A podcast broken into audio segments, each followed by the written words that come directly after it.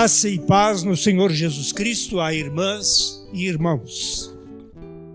Sua presença e visita a esta casa de Deus honra e alegra a Ele e a congregação redentor. No culto, nós louvamos a Deus, porque o culto é um serviço de Deus para nós. Nós que, como diz o salmista, somos o povo a quem ele tanto ama. E este culto em especial se insere também na celebração dos 90 anos e de 89 anos da congregação e da, do Coluspe, respectivamente.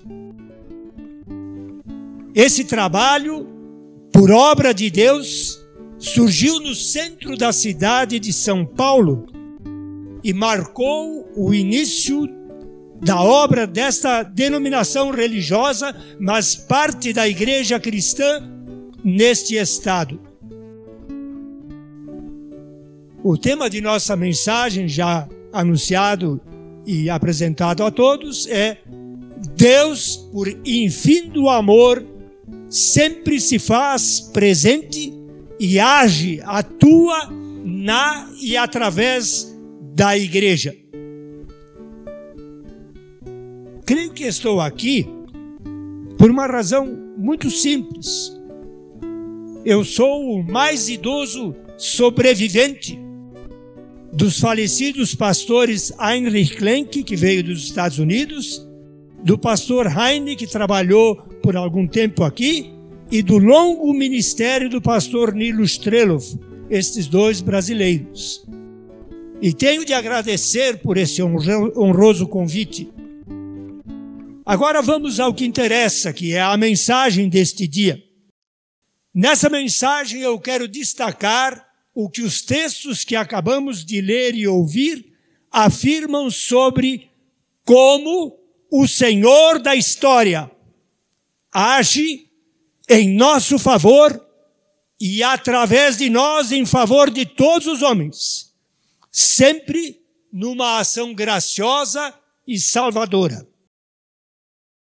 E um dos modos mais importantes de Deus fazer isto, e pelo qual ele está atuando, é que ele fez existir na terra a santa igreja cristã, o santo povo de Deus, porque essa é a verdadeira igreja e povo de Deus.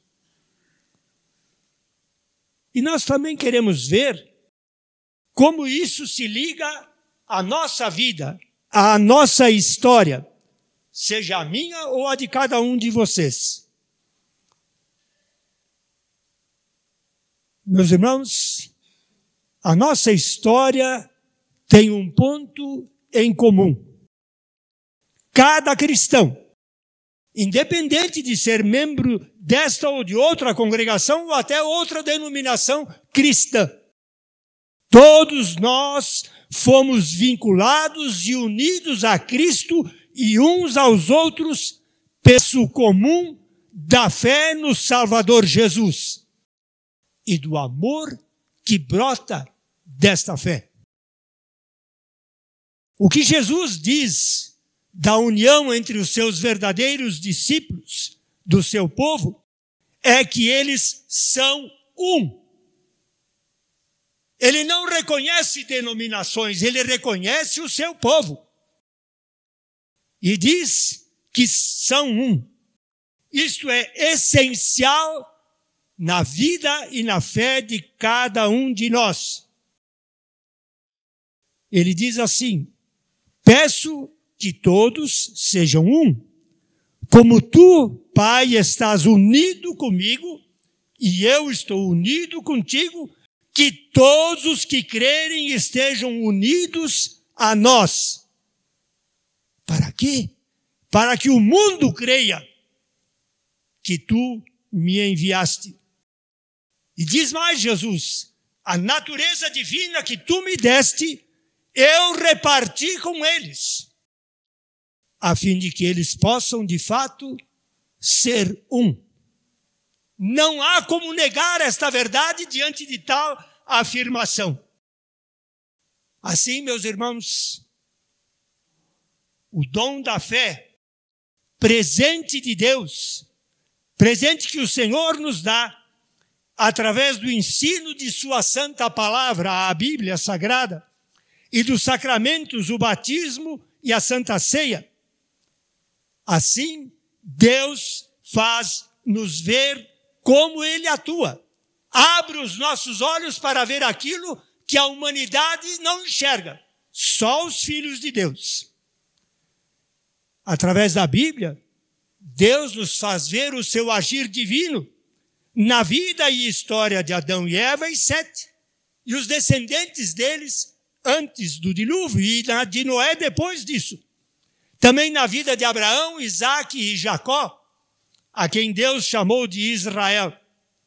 Particularmente quando levantou o líder Moisés e a partir da ação dele no Egito, tirou de lá para a liberdade dos filhos de Deus, para levá-los à terra prometida, tantos séculos antes, mas agora em pleno cumprimento.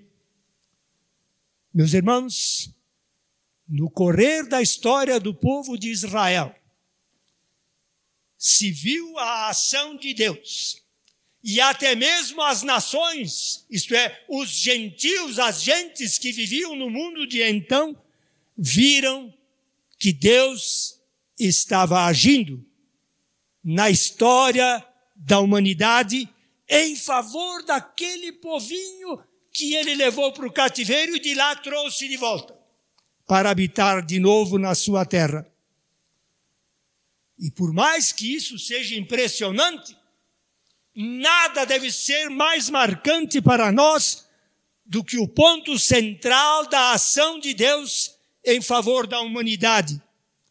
Ação que se revela na pessoa, na obra e no amor que Jesus demonstrou enquanto esteve aqui conosco neste mundo. Só na e pela obra de Jesus Cristo se manifesta no todo amor que ele demonstrou aos que o viram caminhar, ouviram suas palavras e presenciaram seus maravilhosos milagres.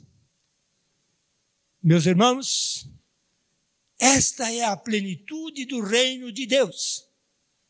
Quando Cristo se manifesta hoje através da sua igreja nesse mundo de tantas aflições, tristezas e desânimo. Porque temos de entender que sem Cristo, isto é, fora dele, sem fé e confiança na sua obra, a igreja nem sequer existiria. Aquilo teria morrido com o povo de Israel e se acabado em nada. Separado de Cristo, Ninguém pertence ao povo de Deus, à Santa Igreja Cristã. Nunca esqueçamos isto. A igreja não é uma organização feita por homens, não é obra de nossas mãos.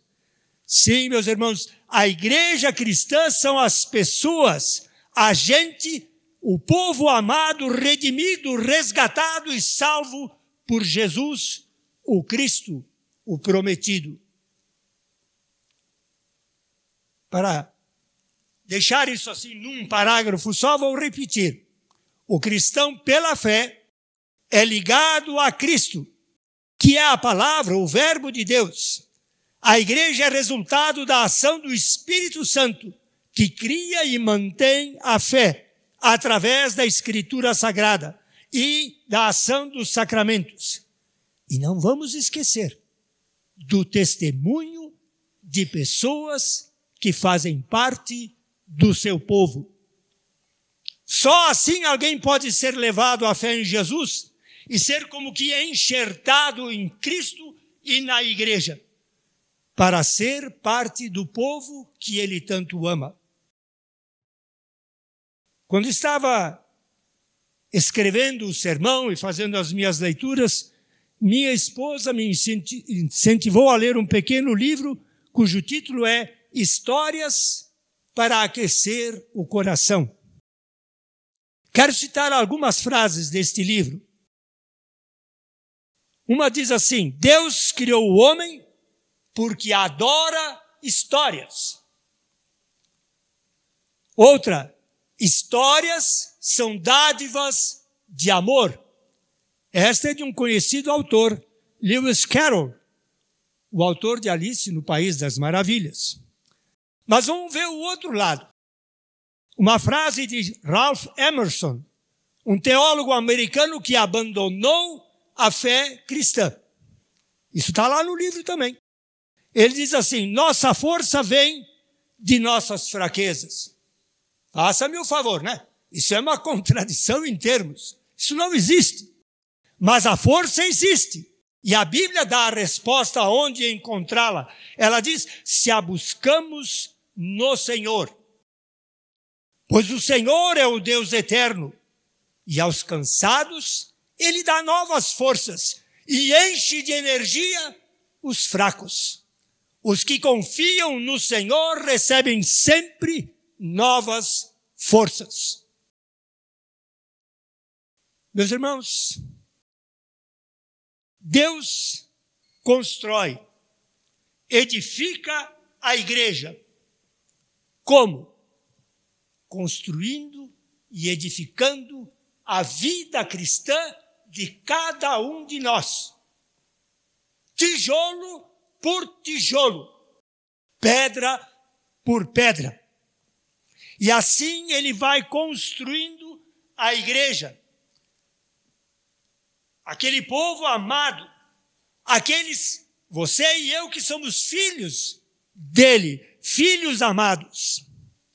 E aqui me permitam dizer que há uma fake news muito divulgada, e não é de agora, isso já vem de antes de falar em fake news. É uma falsa verdade que vem do materialismo e que diz mais ou menos assim: desse mundo nada se leva. Mentira! Há uma coisa que nós levamos de fato e nunca vai arredar de nós: a nossa fé, a nossa vida de fé que Cristo produziu e conduziu até para a eternidade. Meus irmãos, eu penso que é bom o cristão, de tempo em tempo, fazer esse pequeno exercício de rever, revisitar a história de sua vida. E que ele possa fazer isso para reconhecer que Deus, por cura, pura graça, tem agido na sua vida. E com certeza agirá até o fim desta jornada no mundo. Como diz o pastor Iderval, ele fez, faz e fará. Por uma simples razão. Porque eu e você também é um filho amado dele. Você põe nele a sua esperança. Esse Deus, diz a palavra, é um pai amoroso. Você já deve ter vivido momentos em que outros filhos de Deus vieram e se achegaram a você e o socorreram, ampararam, consolaram. Mas Deus também capacita cada um de nós e nos dá oportunidades de usar esses dons e capacidades para ajudar pessoas. E aqui, meus irmãos, não há barreiras. Todas as pessoas que pudermos ajudar, sejam cristãs e, particularmente, se não forem. Mas hoje o foco é como a igreja cristã e esta congregação redentora em particular e também o Coluspe foi e continuará a ser nos anos que virão instrumentos de Deus na vida das pessoas e na existência da igreja cristã essa história que Deus está escrevendo. Então vamos olhar para os textos que hoje ouvimos. Comecemos com o Salmo. Os salmos são hinos e cantos de louvor na sua absoluta maioria. O Salmo 148 inicia com aleluia. Isso significa, a palavra hebraica, o Senhor Javé seja louvado. E essa expressão, Deus, o Senhor seja louvado, aparece 17 vezes neste salmo. Seja no aleluia ou no Senhor seja louvado. É um convite para que a criação no céu todo louve ao Senhor. E como se faz isto? Tem outro salmo que diz: eles não falam palavra nenhuma. Mas quando estão cumprindo a função pela qual foram criados, eles estão louvando a Deus. Então, o louvor de Deus, meus irmãos, não acontece só aqui quando nós estamos cantando, quando o belo conjunto musical e, e de cantores canta. O louvor ali acontece quando a criança é obediente ao pai, a esposa é uma esposa e mãe carinhosa, o pai é um pai interessado, participante, presente, que olha o seu lar. Deus está sendo louvado, as pessoas estão vendo. Meus irmãos, o salmista vai mais adiante. Ele diz que sejam anjos, luminares, sol, lua estrelas, fenômenos da natureza e todos os animais da terra, ainda as autoridades que Deus instituiu. Veja lá quando você desobedece à autoridade, porque você está indo, diz o apóstolo Paulo, contra a ordenação de Deus. E as pessoas de toda a idade, desde os pequeninos que estavam aqui, até os jovens, e os idosos, como eu e muitos de vocês de cabeça branca.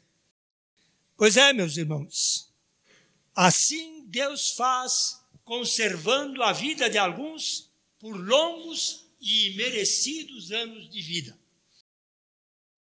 Toda essa ênfase no louvor da criação podia nos induzir, e eu já vi isso acontecer em muitas igrejas, que o culto ficou centrado no louvor. Tem até ministério do louvor. Mas o mais importante que o nosso salmo, o nosso texto diz, é quando ele afirma lá no final: o Senhor fez com que a sua nação ficasse cada dia mais forte. E por isso louvam todos os seus servos fiéis, o povo a quem ele tanto ama. O centro do culto, meus irmãos, é o amor do Pai. E esse amor do Pai não é de um pai que vive nos irritando, e algumas congregações e igrejas gostam de fazer isso, com constantes repreensões e admoestações sobre não faça isso, não faça aquilo, e faça isso e faça aquilo. Que sensação temos disso? No meu ministério, estava na frente da igreja uma vez e alguém chegou e disse assim: O que, que a sua igreja proíbe? Como diz os gaúchos, me caiu os buteados do bolso. Eu disse para ele: a minha igreja não está preocupada em proibir, ela está preocupada em salvar, em levar a mensagem da salvação. Pois é, meus irmãos, mas é assim. É assim que nós temos a experiência do amor de Deus. Não com falsos mimos, como um carro novo, uma casa melhor, um emprego que dá mais renda. Não. Deus faz a nossa vida rica quando nos dá a experiência da superação de dificuldades e tristezas e ansiedades, sejam nossas ou de quem vive junto conosco. Quando Deus nos dá essas experiências e oportunidades de crescer na fé e na certeza do seu amor por nós. E se eu posso fazer uma oração nesse culto e nessa mensagem é essa: que esse dia seja uma dessas oportunidades. Assim exorto insisto, reveja, revisite a história da sua vida, constate o quanto o Senhor o ama. Ele com certeza não só agiu, mas agirá até o fim de sua caminhada neste mundo. Não tenha medo. Confie e caminhe. Haja. E depois? Bom, sobre isso, o apóstolo João vai nos dizer alguma coisa mais adiante. Mas o apóstolo Paulo já diz, em 1 Coríntios 2, 9, nunca ninguém viu e jamais passou pela mente de alguma pessoa o que o Senhor Deus preparou para aqueles que o amam, porque são amados por Ele. No segundo texto, nós temos o livro de Atos. Essa é uma marca dos domingos da Páscoa. O Antigo Testamento é deixado por sete domingos de lado para que a gente veja o resultado da ressurreição de Jesus no crescimento da igreja. Só que aqui nesse texto parece que é assim um, um contraponto, o reverso. Mas vejam o resultado. Aqui está relatado o final da primeira dissidência ou desentendimento entre os irmãos e membros da Igreja Cristã Apostólica. Vamos rever a ideia, o que aconteceu. Os cristãos de origem judaica queriam impor por toda a força aos cristãos de origem gentílica que fossem também circuncidados, que era o sinal da aliança do povo de Deus no Antigo Testamento. Meus irmãos, quando alguém insiste nisso, ele está pondo em xeque a ação e o poder do batismo na vida de uma pessoa.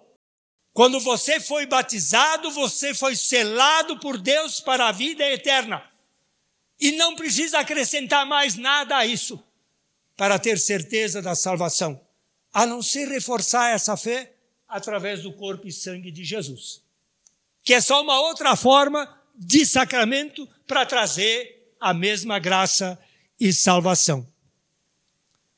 Mas essa atitude tinha um outro erro, e eu preciso chamar a atenção de vocês para isso, porque quando você faz isso com outros irmãos na fé, você está privando ele de um dom preciosíssimo que se chama a liberdade cristã. O direito que eu tenho de escolher como e por que eu vou servir a Deus. Não porque eu fui uh, forçado a isso, mas porque eu o faço de coração, por amor e espontaneamente. A liberdade cristã é um importante atributo da igreja. Não permitamos jamais que isso nos seja tirado.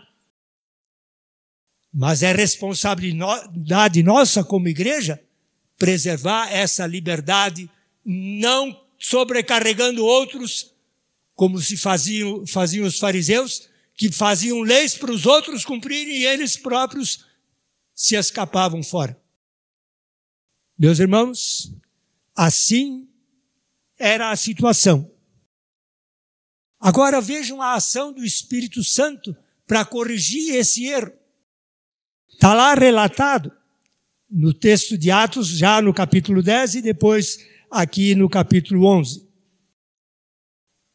Em Jope, Pedro teve uma visão, e foi tripla. Você sabe que quando uma vez Deus diz alguma coisa, já há que pôr atenção. Duas, então, nem me fala, né? E três, meu, tu não pode teimar contra. Mas o Pedro teimou. É, nunca na vida eu fiz uma coisa dessas. Como é que eu vou fazer agora? Parece que o Pedro gostava do número 3, né? Ele tinha uma implicação com, com o número 3 deixar Jesus triste com ele por causa disso, né? Mas aqui Jesus diz para ele, e revela para ele o quê? Pedro diz aqui, Deus trata a todos do mesmo modo, de modo igual, e aceita todos os que o temem e fazem o que é direito, seja qual for a sua raça, cor da pele, tipo de cabelos, não interessa, nada disso vem ao caso. Deus escolheu. Essa é a chave. E libertou. Não aceite imposição. Meus irmãos, aí o Pedro foi junto, diante dessa clara demonstração de Deus, e ele começou a pregar o evangelho lá na casa do Cornélio. Ele está relatando isso, né, o que o capítulo 10 disse. E para seu espanto, o Espírito Santo desceu ali do mesmo jeito como tinha descido há alguns anos antes lá em Jerusalém. Agora tem uma perguntinha lá no texto que eu preciso chamar a atenção de vocês. Porque toda a igreja, cada cristão, tem de tomar as suas decisões na vida fazendo a pergunta que Pedro fez: Quem sou eu para ir contra Deus? Pode ser uma igreja poderosa com milhares de membros. Isso não é nada se eles vão contra Deus.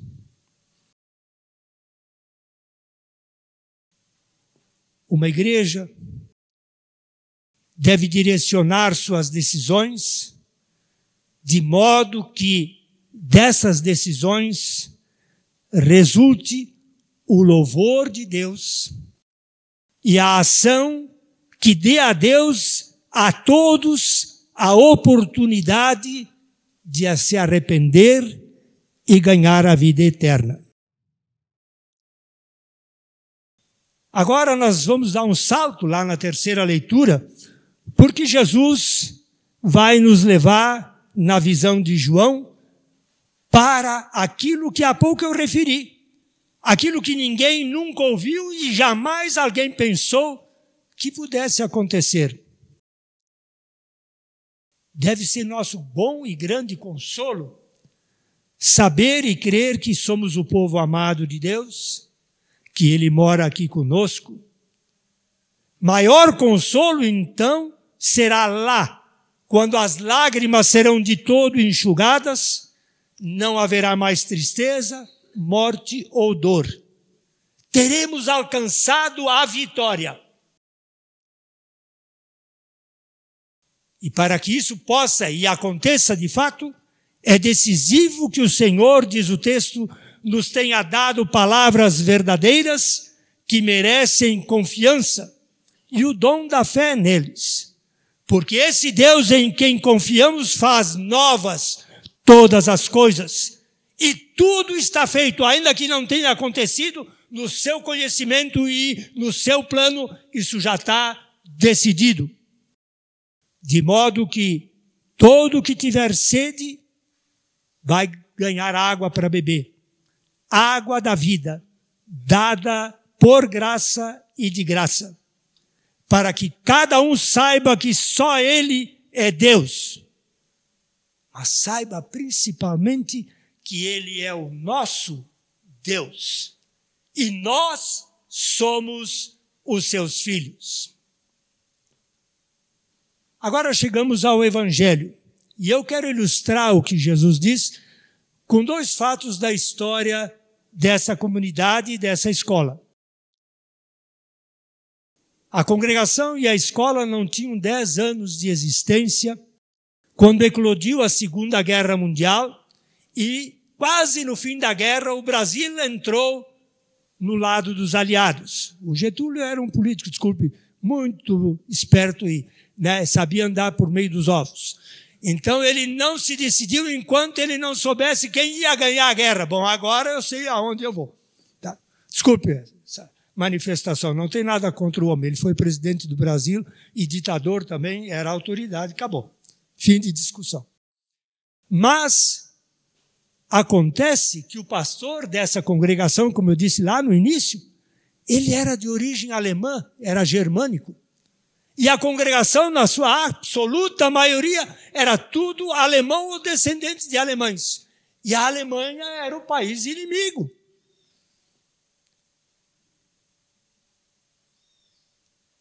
Por essa raiz humana e terrena, tanto o pastor como a congregação poderiam receber sérias restrições ou até o impedimento das ações. De passagem, eu vou lembrar para vocês que o avô da minha esposa, também pastor alemão, ficou quatro anos na cadeia. Sem ter feito nada contra as autoridades. Só por ser alemão e ser pastor. Mas vamos ao nosso assunto aqui. Aí as autoridades vieram visitar a casa pastoral. Já fazia alguns anos, estava aqui onde hoje é mais ou menos o ginásio. Eu cheguei a morar lá dentro dessa casa. Muito bem. Então, ela não tinha muito bom conhecimento de português, ela sabia alemão, mas ela não ia abrir a boca nessa língua, né? E nem era a língua original dela. E ela se fez entender, em bom e claro inglês, que o trabalho aqui realizado tinha relação com a Alemanha, mas vinha sendo conduzido e orientado desde os Estados Unidos o país que era líder dos aliados, e ela própria era americana. Acabou essa discussão. Foram embora, agradeceram. Tá? Não aconteceu nada, a igreja continuou trabalhando. Pois é, meus irmãos. Eu trabalhei em congregações que foram atendidas por essa congregação aqui, ali no interior de São Paulo, e tanto em Leme como em Limeira, em cima da entrada da porta estava escrito em letra gótica e em alemão: Igreja Alemã Evangélica Luterana, tal. E foram revistados casa por casa para tirar inário, Bíblia, tudo que tivesse naquela letrinha que eles não conseguiam ler, né? mas que eles sabiam que era alemão. Muito bem, meus irmãos. O segundo fato, e aqui eu quero me valer, deixei lá? Não, está aqui.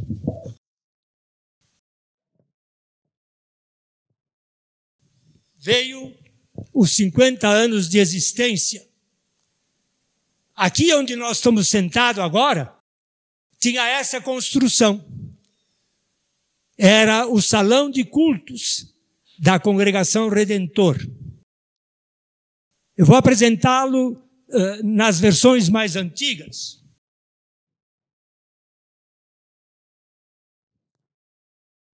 Aqui, em 1941, nós vemos a congregação e o seu pastor ali no meio, num dia de primeira comunhão, como dizem os católicos, e nós chamamos de confirmação. Mas tem uma que eu acho mais impressionante, não porque são os homens, mas esse era o número de homens membros da igreja que naquele tempo eram os únicos que tinham o direito de votar, junto com o seu pastor, bem aqui. Se vocês quiserem ver essa fotografia, eu deixo aqui para vocês olhar depois. Né? Alguns de vocês, que nem o Bruno, vai se reencontrar aqui e muitos outros mais. Né? O que, que foi feito desse salão? Ele foi demolido para que a escola pudesse se expandir, o Colusp. E quando isso aconteceu, alguns membros chegaram aqui na frente e choraram. Por ver a sua igreja, o seu local de culto demolido. E a igreja, por quase dois anos, se reuniu ali no pátio coberto da escola. Para dar lugar ao crescimento do colégio luterano. Por que eu cito esses fatos? Porque o texto do Evangelho fala exatamente disso. Vocês imaginam a alegria dos membros da igreja quando dois anos e pouco depois eles entraram por aquela porta e viram a igreja construída? É essa mudança de tristeza e alegria, né? Que Jesus fala em nosso texto, de como ele nos faz superar tristezas para estar cheios de alegria que ninguém pode tirar de vocês. E Jesus explica por que, que isso acontece. Ele envia, como já dissemos no início do sermão, o Consolador, o Espírito Santo, para que, como Espírito da verdade, nos ensine toda a verdade, para que tudo o que se faz na e pela igreja seja com certeza verdadeiro e válido, porque fundamentado na palavra de Deus e principalmente na fé e confiança em Jesus. Jesus diz: o Espírito não fala de si mesmo. Ele nos diz e ensina o que Deus planejou desde a eternidade e está fazendo acontecer na história de vida de seus filhos. Os discípulos, Jesus menciona, não podiam suportar isso naquele momento. Eles estavam na véspera da morte de Jesus. Também a igreja, na sua caminhada neste mundo, vive essa transitoriedade. Nós somos igreja que está na luta, enfrentando dificuldades e problemas. Nós vivemos a alternância de tristeza e alegria. Uma outra frase daquele livro diz: Nós sabemos o que é alegria quando nós já provamos a tristeza. Aí a gente sabe como é bom quando Deus nos dá as suas alegrias. Uma alegria, como repito, ninguém poderá tirar de nós. Lutero, aquele teólogo que deu início ao movimento da reforma e que tentou reconduzir a igreja cristã não criar uma igreja luterana. Reconduzir a igreja cristã a Cristo e sua obra. Ele diz que uma igreja não prega a prosperidade. A igreja verdadeira enfrenta lutas, provações, dificuldades e prova a bênção e graça de Deus superando uma por uma, até que o último inimigo, que é a morte, seja vencido. Meus irmãos, este sinal com certeza você vai identificar na sua vida. E eu posso dizer, como testemunha, que está presente na história desta congregação. Porque fui parte dela. E o meu coração também está pendurado aqui junto com vocês. Assim, meus irmãos, aleluia! Louvemos a Deus, pois cada cristão em sua vida, a Cel Redentor e o Colégio Luterano São Paulo, por tantos anos, tem experimentado antecipações da grande vitória final. Amém. A graça do Senhor Jesus Cristo o amor de Deus, nosso Pai, e a comunhão do Espírito Santo estejam com todos nós. Amém.